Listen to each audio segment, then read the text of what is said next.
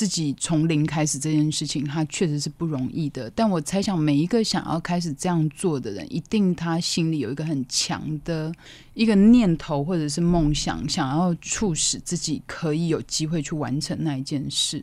原则上，我都会觉得，我真的会鼓励去做吧。因为如果你做的这件事情，毕竟它是在这个社会存在，那你可能不能单纯只有想到你自己好喜欢，可能是做这件事情，也许还有机会为环境带来什么。那当它跟环境是有连结的时候，你的东西也才有机会被喜欢。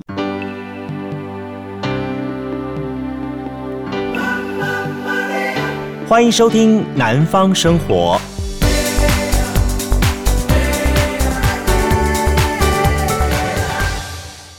我是杜伟，欢迎收听《南方生活》。今天节目当中，我们要访到一位非常爱说故事的女巫——小树的家许琼文来节目当中。我会这么说，是因为哦，她在高雄开了一间小树的家绘本咖啡店。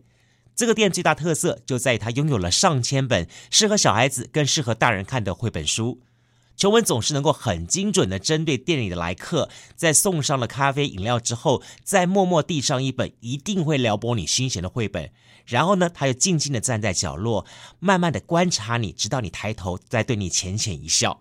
这个热爱用绘本来跟生活对话的奇女子，今天来到了我们南方生活节目当中。我们欢迎琼文，你好，Hello，大家好。其实说实在话，就是对很多的的，不管我刚才前面说说，嗯，亲子家庭、大朋友、小朋友来说话，都大家对小树的家其实并不陌生。好，嗯、很多都有去那个地方、嗯、喝杯咖啡、看绘本或者是听故事的经验，嗯、而且你们那边的活动也算是蛮频繁的。但是我今天把琼文请到节目当中来，要跟大家来聊聊一个东西，我想对大家也会很好奇，嗯，就说为什么小树的家有这么多的绘本？为什么你会做一个绘本咖啡馆？呃，对我来说啊，就是其实会想要把绘本跟咖啡馆放在一起，很简单的一个原因，是因为我希望让更多年龄层的人有机会看到绘本。所以不是只是给小孩子看绘本。对对对，因为其实，在台湾，大部分人会觉得绘本是给小孩看的。没错没错。对，但实际上，如果有呃比较多机会看过绘本的人，他都会发现，原来绘本好像有很多东西也好适合给大人看。嗯，对，那刚好我自己接触的第一本绘本，就是对我自己是嗯有很棒的影响。那当时我看的第一个感觉就是，嗯，这应该是。很很适合给大人看的，会很感动，嗯、会很有触动，这样子。嗯，嗯，是这样开始。一定是那本书很深深影响到你了。呃，我觉得他帮我开了一扇门啊哈。不是，我认我蛮认同你说的，说哈，在我的生命当中，我看了很多书，嗯、但是绘本说实在看了没没几本，嗯、但是。嗯但是我对于我看过的绘本，我都印象深刻，到现在还记忆深刻。哦、我记得我看了第一本绘本，它就是讲一个圆的故事，里面大概只有十页而已，嗯、讲一个一个失落的一角。哎，嗯、你怎样哈？我在我在。嘿，所以那本真的是很多人都看了哈。对，因为觉得说他那本应该不是给孩子看的，嗯、而是给每一个成长后的大人看的。是，你会很有感，就是我们大人因为有生命经验，对对对，甚至是不同的生命经验，你有可能你看到的里面的内容，你的感受也是不一样，每个人的反应不一样。嗯，我相信。这也是为什么说你今天成立这个小树的家的一个重要的理由。嗯，不过我当然知道说小树家里面规划了很多很多的绘本。嗯哼，你是这些绘本的主人。是你把你怎么就把他们找来的？然后你是用什么样的角度去帮他们找来？嗯，用钱去找来。呃，当然，其实我自己接触绘本，老实说，如果跟很多的前辈比起来，我的资历也许算浅，就是大概十十十多年这样子。然后，但是，嗯，我觉得就是它已经变成我生活的一部分。那包含开店以后，我还是持续的，不管是出国旅行或在台湾旅行，嗯、就是看绘本都是我的生活这样子。嗯、对，所以。所以就是，当然书店里的书其实是慢慢累积的，嗯、对。那呃，所以就是我可能走到哪里看到什么好的，我就会想要把它带进来店里，然后让更多人有机会看到它这样子。嗯，嗯，但你在挑这些的绘本的时候，有没有一个什么你的思维的角度啦，嗯、或者是挑书的一些方向？值得挑的绘本，我觉得对我来讲是非常多的。嗯嗯。那可是我。确定我不要的，大概就会是太为了教育而教育的绘本，呃，就是譬如说不能说谎，啊、好，这些事情其实都是对的。可是我我想象，我如果将心比心，啊、有一个小孩，他从他小时候开始看书的第一天开始，嗯、就是每看完一本书，嗯，大人就要告诉他说，你应该要这样，应该要那样。嗯如果换成是我，我会很痛苦。我、欸、我小时候这样长大的、欸，这些事情都是对的，对。但但我我要说的是说，说那些道理其实它都是对的。是，可是你用什么方式带入一个正在成长中的孩子的世界？Uh -huh. 我觉得它其实是有很多种不同的方法的。那很多其实理解只是表面，嗯，你怎么样让他是真的可以呃，是发自内心的去接受？我觉得这其实是在生活里，而不是一本书这样说，嗯，你就等于做到这样。那那我觉得这是不太一样的。那所以我比较，我刚刚第一个讲说我不选的书，就是说它就是为了教育而教育，然后再来就是它的印刷排版质感。没有用心，我也没有办法接受，因为其实是看得出来的。对，那我会希望在让大家有机会看到的时候，我带给他们的也是好的质感的东西。嗯、所以，琼文收集这些绘本的时间也差不多有十多年喽。嗯对，呃，其实我真正决定开始，现在店里大概有三千多本，然后、哦、很大的资产呢。是啊，如果我要说，如果有小偷想要来店里的话，就是 你应该很感动，他会偷你这些绘本，你会觉得超感动，找到知音了。我，我有这样跟自己说过，对，然后就是至少他是雅贼，对，嗯，然后就是我要说的是。呃，就其实开店前是我我不会这样买书的，嗯、我大概可能就是顶多就是呃遇到一本喜欢，那就就是、嗯、其实当时我的量是很少的，可是后来决定要把这个空间做成是让更多人有机会看到绘本，而且就是平常如果我买一本，假设这一本是两百块，只有我看，嗯。就是两百块，可是如果我买了一本是有十个人看，它就变便宜了。嗯、当然，那如果有一百个人看，它就更便宜了。所以那时候是基于这样的想法，我开始有觉得有那个力量，说好，那我可以一次。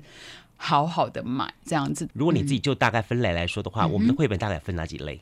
我我自己其实当初要分类这个这件事，我也想很久、嗯。但后来我发现，譬如说我们图书馆有时候你你会看到他们有分类嘛。嗯、哼哼可是绘本它有趣的地方就是，它有时候同样一个故事啊，嗯，你可以有好几种角度看它。哦，所以我后来发现我根本没有办法分它，因为这一本有可能是你要从你的角度跟我角度看会不一样。嗯。你可能觉得它是生活习惯，嗯，然后我可能觉得它是情绪，嗯，然后可能另外一个人看觉得这个是关于 教嗯、呃、自然科学，对，所以就是这个很好玩。所以后来老师说，我们中文的绘本就是大概算有一面墙，嗯，然后但是最后。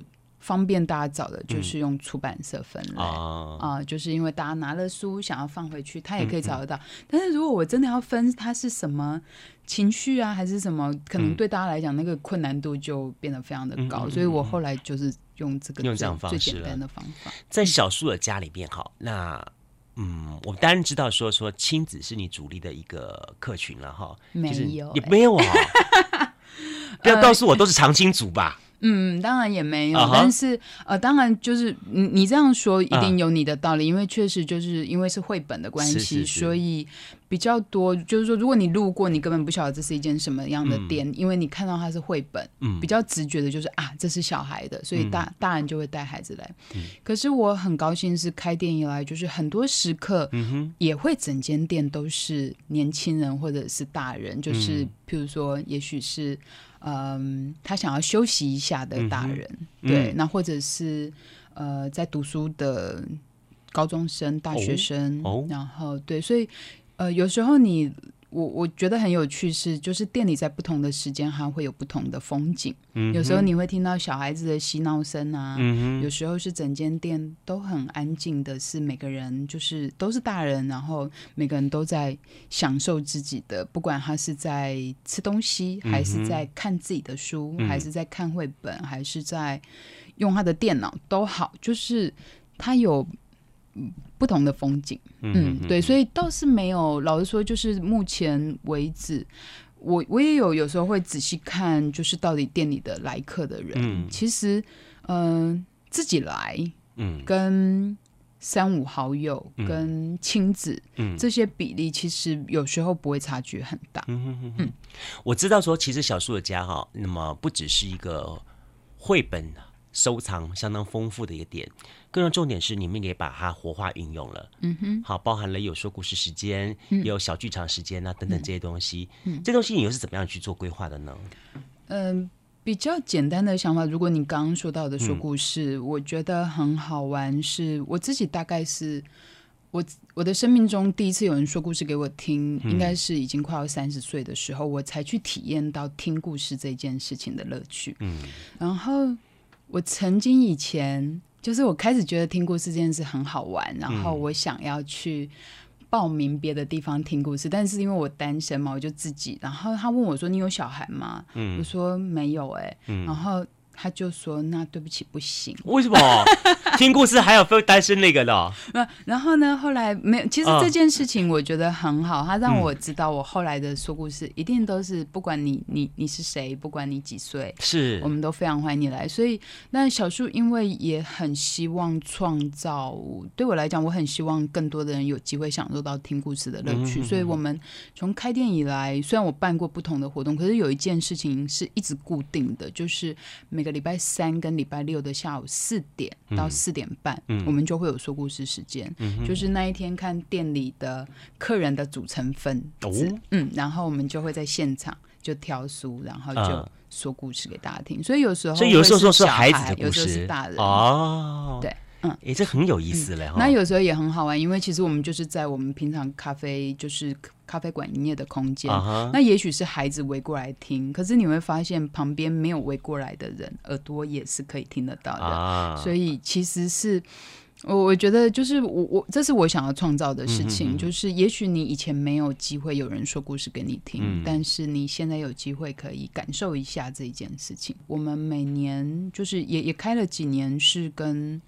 呃，就是大人的绘本读书会，嗯，嗯，嗯，嗯，然后还有像每年的年底的时候，嗯，会有跟就是整理自己，嗯，就是呃，譬如说，呃，他他其实就跟心理比较有关了，嗯，就是去呃，有一些大人会会在我们这边有工作坊，然后他可能有机会去。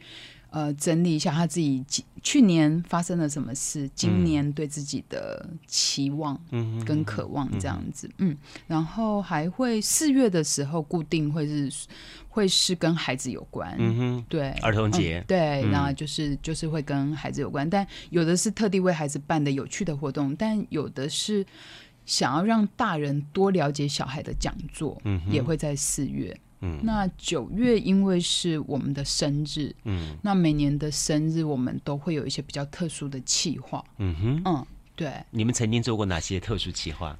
呃，就是像呃，有一年的可能就是大家印象会还蛮深刻的是，嗯、呃，有一年我就是连续每一周都办了，就是呃一个类似。朗读的，oh? 嗯，然后这个朗读可是每一周的主题都不一样，嗯、就是像第一周我们就是跟旅行有关的，嗯。嗯，然后第二周是让爸爸来说故事，哦，oh? 嗯，而且这些爸爸都是用有自己不同的母语，嗯，对，那那一次其实会办那个活动，就是因为我发现好多爸爸其实很会说故事，嗯，然后但是我妈妈抢走了角色。其实爸爸也蛮爱说的，嗯、有些家庭是这样啦。那那对，但是当时因为那一年我其实刚好认识到几个爸爸，然后比如说会讲客家话啊，用台语啊，然后国语当然也是我们很重要的语言。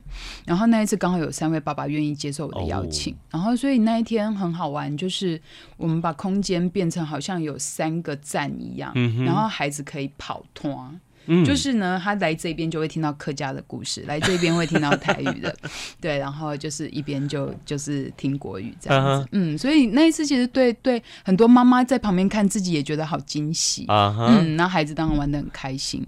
那那一次的第三场是给阿公阿妈。哦，啊、呃，就是说故事给阿公阿妈听，对，就是因为就像呃，就是我我自己因为开店这几年，我有一些说故事给长辈听的经验，是我发现。听故事这件事情，在他们的生命中会留下一个很美好的回忆。嗯，嗯，所以那一次做了这样的活动，做的我很希望也有机会让阿公阿妈可以说他自己的生命故事，因为确实每个人其实说实在，我觉得每个人的故事都很精彩。那他们到现在，有时候又有多少人愿意听他们说故事？嗯，对。但我必须要承认，我还在思考我怎么做会是他们比较可以接受的。嗯、这对我来讲是一个新的事情。嗯、你你们怎么会有这么多的一些想法出来呢？嗯。他就是会出来啊！嗯、我我不晓得怎么回答，嗯、就是我觉得就是在我自己生活的过程里面，会总是有一些嗯，我觉得好的东西，嗯、或者是有一些念头出来的时候，嗯、如果我觉得做得到，嗯，我就会去试试看。那当然有一些像呃，就是这么多年下来我们办的活动或者是展览，嗯、那都会有，有时候是我自己去邀请，嗯，那有时候也会有对方来问问看适不适合这样子。对，那其实刚刚杜伟问到我说，就是遇到什么困难，嗯、对不对？那我觉得很有趣。我我开店的初期，我发现第一个困难会是，你要可以辨别什么是适合你，什么是不适合你哦。嗯，很深奥哦。对，就是当开始这间店有人认识你的时候，嗯嗯嗯、你可能会有机会有一些不同的合作。嗯，嗯，那。但是，并不会因为我才刚开始，我需要别人认识我，我就去合作不适合的活动。哦，嗯，那就会变成四不像了。是我，我觉得那是当时对我自己来讲，嗯、就是说，在我的心里要去琢磨的很重要。我常常要问自己说，当初我为什么要开这一间店？又回到初心了。嗯，对，我发现那个在。包含一直到现在，他都还是必须要常常回来问我自己这个问题，嗯、就是因为说真的，你当当然到现在，也许因为时间久了，也会累积更多认识这个空间的人，那我就必须要更懂得什么时候要 say yes，什么时候要 say no。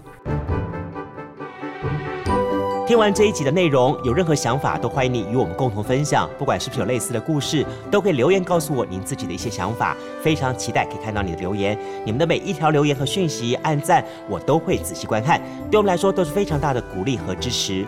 如果呢，你是用 Apple iOS 系统的 Podcast 听完这一集的话，请帮我们留言给五颗星，分享给你觉得会喜欢这些朋友们。非常非常的感谢你们，我们下次再见喽，拜拜。